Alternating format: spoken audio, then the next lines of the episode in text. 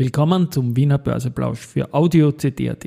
Heute ist Dienstag, der 18. April 2023 und mein Name ist Christian Drasti. An meiner Haut lasse ich nur Wasser und CD. Heute bitte ich Leute zum Nachdenken, wobei ich ziemlich sicher bin, dass das leider nicht ankommen wird. Dies und mehr im Wiener Börseplausch mit dem Motto Market and Me.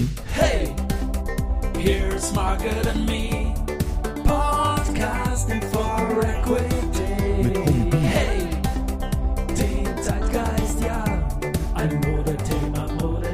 Ja, die Börse als Modethema und die Aprilfolgen des Wiener Börsebrausch sind präsentiert von Wiener Berger und POR. 3276,99 Punkte jetzt um 12.30 Uhr im ATX, ein Plus von 0,58% zu gestern und der ATXDR, der ist wieder ganz, ganz knapp unter 7000 Punkten nur. Auf der Gewinnerseite habe ich jetzt zum Mittag die Bava Group mit plus 4,55%, dann Andritz plus 1,9% und AT&S mit plus 1,8%. Auf der Verliererseite die OMV mit minus 1,4%, die VIG mit minus 0,9% und die Strabag mit ebenfalls minus 0,9%. Bei den Umsätzen die OMV relativ stark für zum Mittag, was die letzten Tage betrifft. 10,6 Millionen, die BAWAG mit 9 Millionen, sorry, und Wienerberger mit 5,8 Millionen. Jetzt zur etwas kryptischen Einleitung, die die Botschaft natürlich, die in Richtung Politik geht, man wird es erwartet haben können, wird nicht gehört werden. Aber die, die Einmischung, die nimmt einfach einen, einen neuen Grad an. Es hat jetzt doch in den vergangenen Tagen Veranstaltungen gegeben, wo man auch ein bisschen reinhören konnte. Nicht dabei war ich in Zürs beim institutionellen Treffen aber dort hört man wirklich massives Kopfschütteln über die Energiewende in Deutschland und was da international jetzt letztendlich der Blick auf Deutschland ein bisschen auf den absteigenden Ast und das tut uns nicht gut. Am Börsentag Wien gab es wirklich Riesenärger über die Grünen wegen der Kest-Geschichte, wo einfach nichts weitergeht und man immer wieder auf dieses reichen Thema verweist. Ja, gestern lese ich noch den Georg Weiland, Bablas geniale Wirtschaftspläne, titelt er da. Und dann steht eh ein bisschen ironisch, dort, wo der Babler hin will, dort Mottenkiste pur letztendlich, was Wirtschaftspolitik betrifft. Steuern, Steuern, Steuern. Und ja, die Wahl in der SPÖ wird sicherlich auch zeigen, wo die SPÖ insgesamt steht. Und Florian Beckermann, der Chef vom IVA, und jetzt komme ich schon langsam dorthin, wie ich eingeleitet habe, äh, zitiert hier letztendlich jetzt auch eine neue Übergewinn-Fantasie, die gekommen ist, äh, nämlich durch das Momentum-Institut, dass man doch die Bankengewinne ein bisschen abschöpfen soll, weil man ja die Sparzinsen nicht so schnell erhöht hat, wie die Kreditzinsen gestiegen sind jetzt. Und außerdem soll man noch eine Kostenerhöhung machen für Unterstützungszahlung, Klimaschutz und Sozialstaat.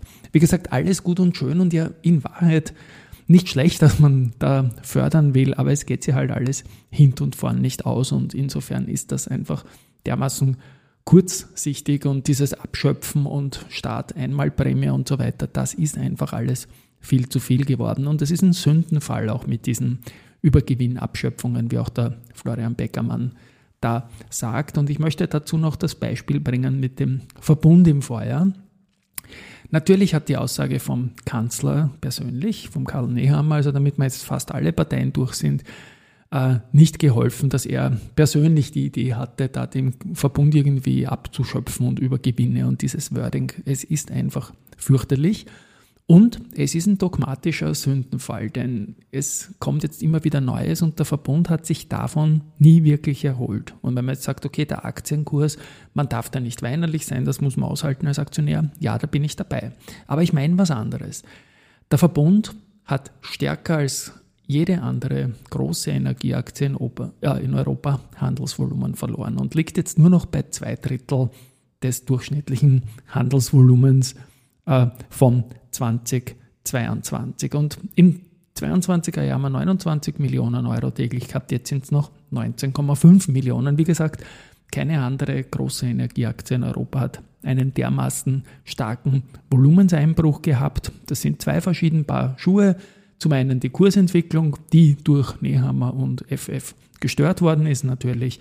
Und auf der anderen Seite das Volumen, dass halt wirklich einige Investoren sagen, nein, hands off. Ja, das funktioniert so nicht mehr. Und man wandert eher ab und stellt das Eigenkapital anderen Ländern, anderen Unternehmen zur Verfügung. Und wenn man jetzt auf die Energiepreise schaut, dann muss man auch sehen, dass die Übergewinndiskussion eh schon wieder fast obsolet geworden ist. Das sagt auch Florian Beckermann. Und gleiches wird auch bei der Zinsspanne kommen. Ein Übergewinn, Übergewinn, der kommt in globalen Gleichungen einfach nicht vor. Das Thema ist und bleibt unnötig. Gut. Was haben wir für Nachrichten?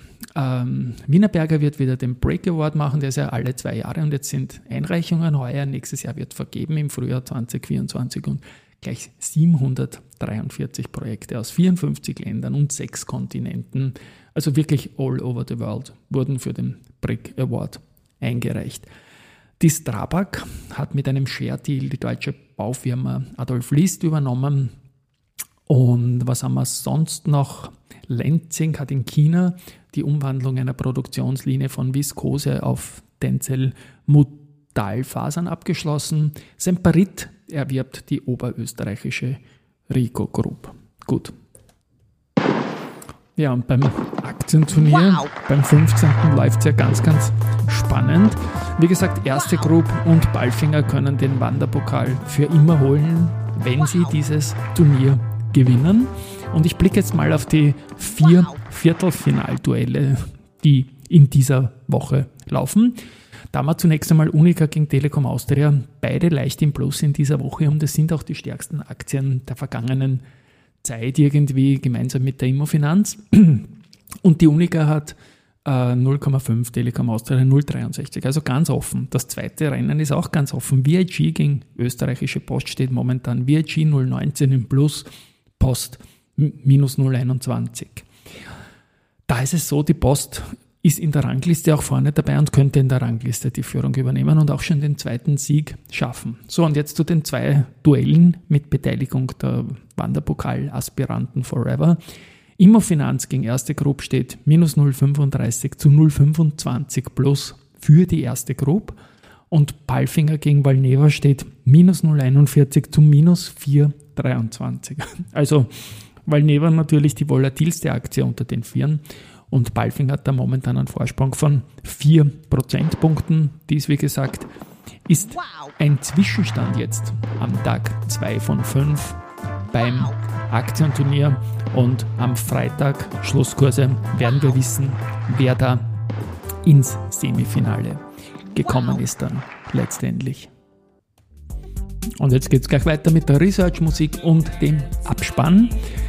Ähm, was haben wir da mal? Die Baderbank hat Reduce und das Kursziel 6,7 für Polytech zur Überprüfung gestellt.